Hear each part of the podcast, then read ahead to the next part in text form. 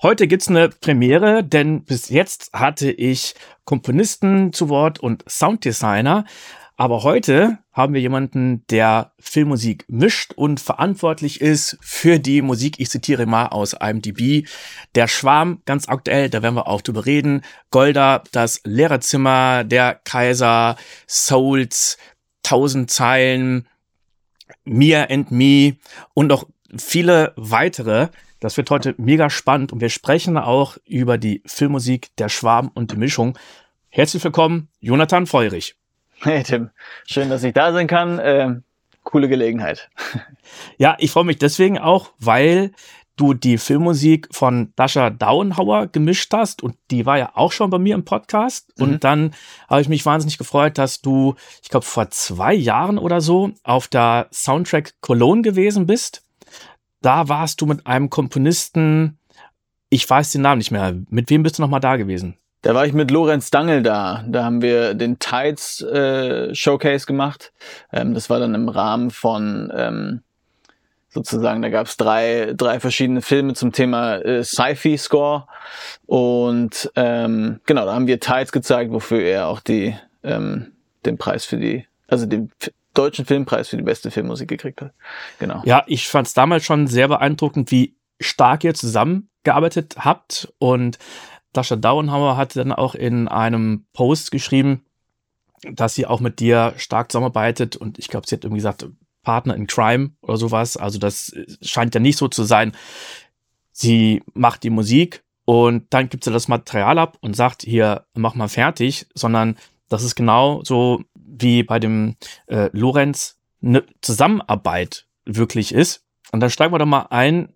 Erstmal diese großen Produktionen, die du jetzt machst. Ich hatte jetzt noch längst nicht alles aufgelistet. Ich glaube, zum Beispiel hast du auch gemischt Jim Knopf und Lukas. Richtig, richtig. vom Ralf Wengemeyer.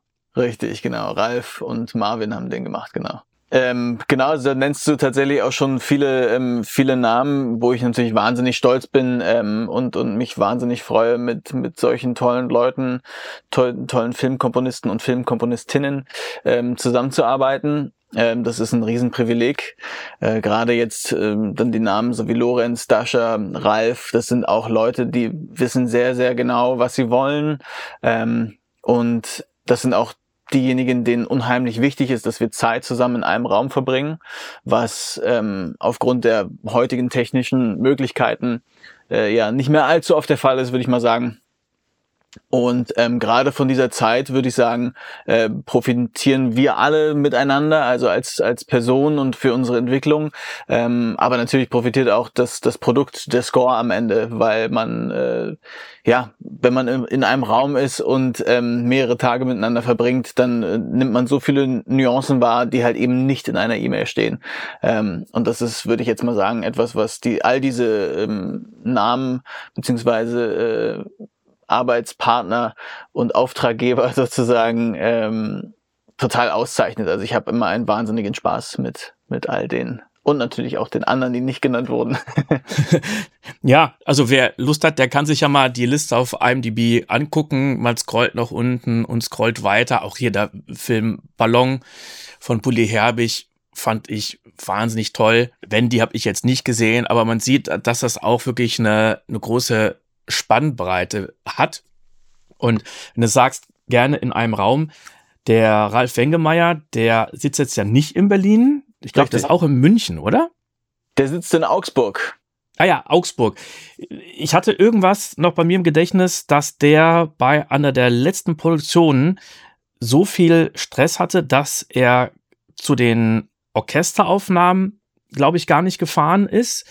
Ich weiß aber nicht mehr, wie das in der Mischung war. Genau, also ähm, das ist tatsächlich mal so, mal so. Es kommt halt sehr drauf an, wie ähm, die allgemeine Produktionslage ist, sage ich mal, ähm, und wie kurzfristig aufgenommen wird und dann gemischt werden muss zur Abgabe hingehend, ähm, wie viele Cues noch offen sind, wo nichts aufgenommen werden muss. Äh, Ralf und, und ähm, wenn er dann auch mit Marvin zusammenarbeitet. Die beiden sind halt totale Arbeitstiere, die ähm, dann da auf den letzten Metern noch richtig reinhauen.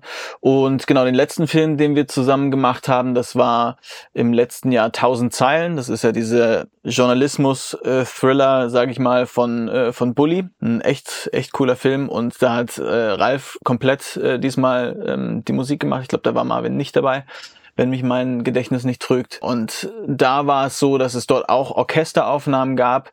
Ich weiß nicht mehr ganz genau, ob er es dafür hingeschafft hat. Es hat nur sehr wenige Cues betroffen. Und in diesem Fall weil er bis zur letzten Minute tatsächlich noch ähm, auch produzieren müsste und Änderungen liefern musste, ähm, weil da noch sehr, sehr viel passiert ist, haben wir sozusagen super parallel äh, remote gearbeitet, er in Augsburg, ich in Berlin.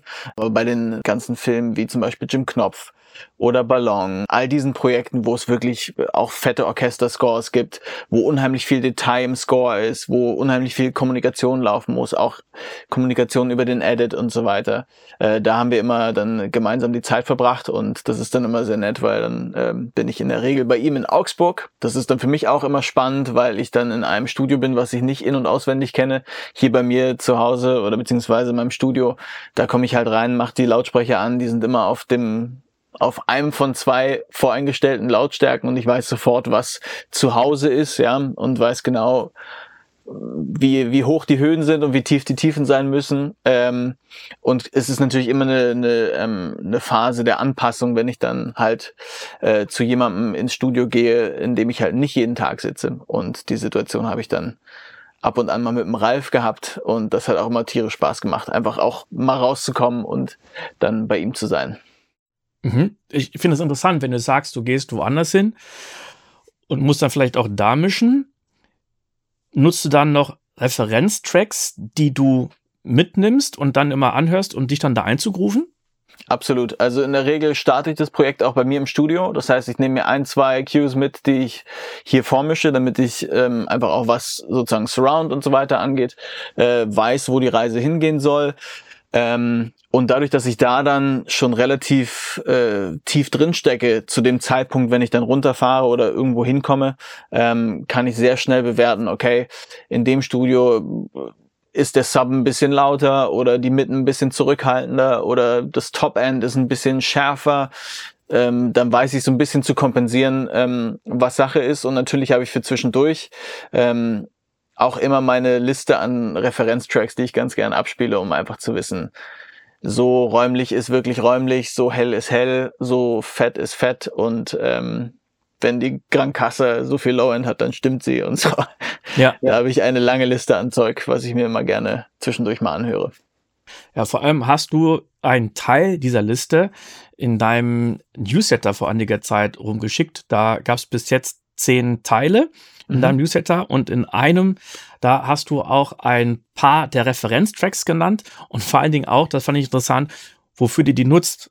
Da hast ja. du dann bei dem einen oder anderen Track gesagt, hier finde ich an der Stelle die Blechbläser absolut phänomenal, da stimmt alles. Den Track nehme ich gerne fürs Low-End und den anderen für die Streicher, weil ja die Streicher vielleicht in dem einen Score wieder anders klingen sollen als in den, in den nächsten Score. Aber ich fand das wirklich interessant, dass du so viele einzelne Tracks hattest für verschiedene Anwendungsbereiche.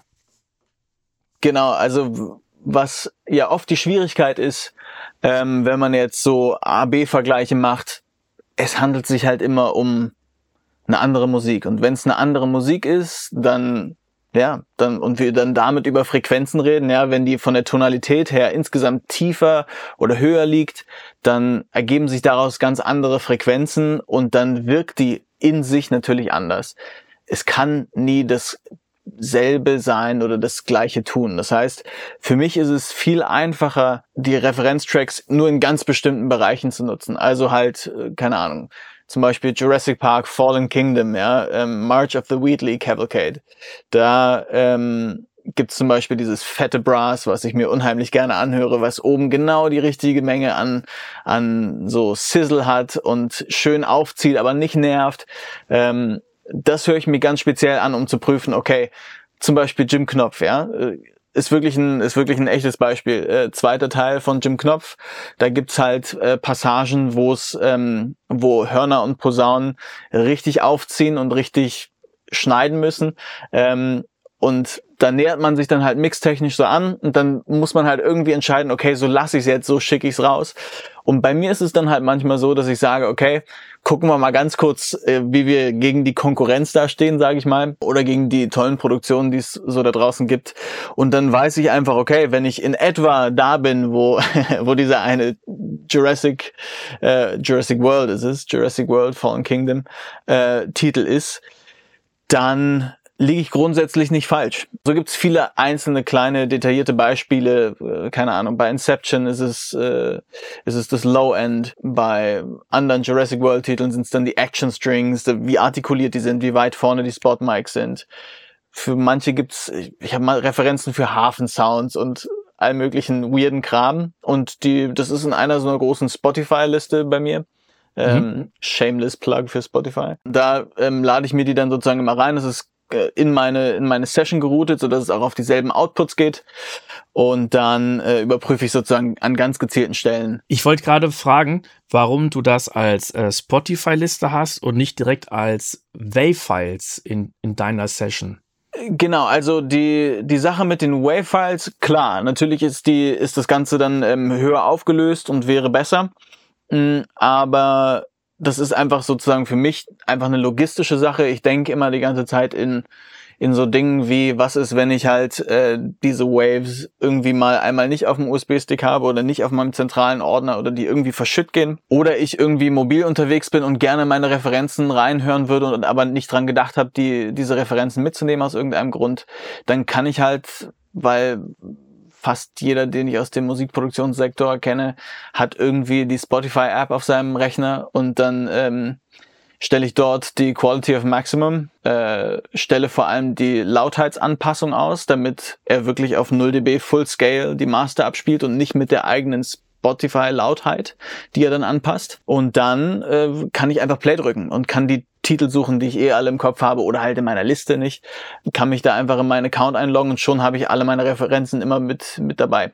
Und das, genau, hat sich einfach für mich so rauskristallisiert und bewahrheitet, dass das gut funktioniert. Ah, okay, das ist natürlich clever. Stimmt, dann musst du nicht auf dem USB-Stick oder wo immer die ganzen WAV-Files mitnehmen, wenn du jetzt in eine andere Session reinsteigst, hättest genau. du jetzt genau. immer dein Template, was du aufmachst. Klar, aber ist ja gar nicht immer der Fall, weil du ja gerade gesagt hast, du gehst auch mal woanders hin. Das war der erste von neun Teilen. Im zweiten Teil geht es um Mix with the Masters, Jonathans Studio und Jonathans Lautsprecher. Und wenn dir dieses Format und dieser Podcast gefallen, dann würde ich mich sehr über deine Unterstützung freuen, denn es braucht wirklich sehr viel Zeit und Arbeit, die Folgen aufzunehmen, zu editieren und online zu stellen. Unterstützen kannst du mich, indem du den Podcast weiterempfiehlst, auf Spotify eine positive Bewertung hinterlässt oder mir auf kofi.com einen Kaffee spendierst. Den Link dazu findest du in den Show Notes. Bis zum nächsten Mal.